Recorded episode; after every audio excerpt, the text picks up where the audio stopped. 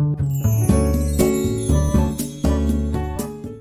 い星読みアドバイザーのきみこです。今日も聞いていただきありがとうございます。ちょっと今外で収録してるのでちょっとねいろいろ音がうるさいかもしれないですけれどもすみません。ちょっと前回のね配信でちょっと皆さんにご心配をおかけしてしまったのであの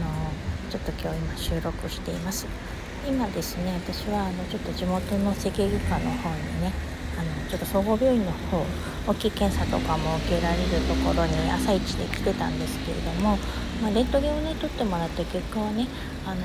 特に軟骨とかね、まあ、レントゲンには映らないんですけどあの骨の形も綺麗になってますしそんなにねあの目立った症状はあのね異常は見られないということでただねやっぱり確かにあの腫れてたりとかもするので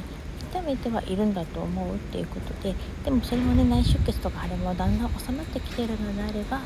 ぱりあの最初に見てもらったとこっていうとおりサポーターをして、まあ、湿布とかして少しですねあの収まるのを待ってから MRI とかとっても遅くないんじゃないかっていうのが結論でした。ただまあ希望すれば今すぐに MRI の予約も取れますよって言ってくれたんですけどう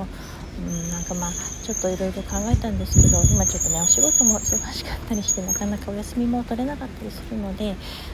うん、あの今回はですねとりあえず様子を見るっていうことにしようと思いました。昨日だったらきっと絶対 MRI 取りたいですって言ったと思うんですけど昨日私は実はね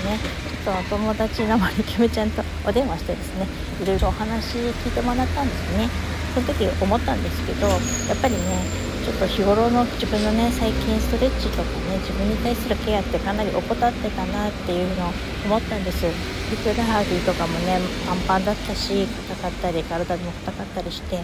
そういうのがねなのにいきなりね遠出をしたりちょっと出かけることとか多かったのでちょっと痛めてしまったかなと思ってですね。なのであのまあ骨とか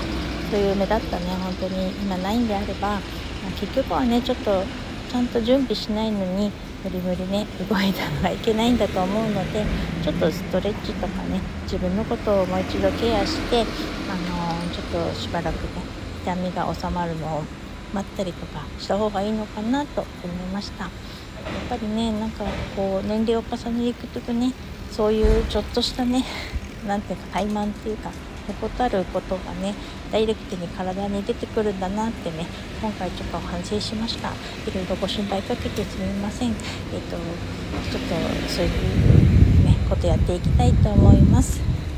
それでは短いですけど今日はこの辺にします。それでは今日はこの辺で最後までお聴きいただきありがとうございました。またお会いしましょう。きみこでした。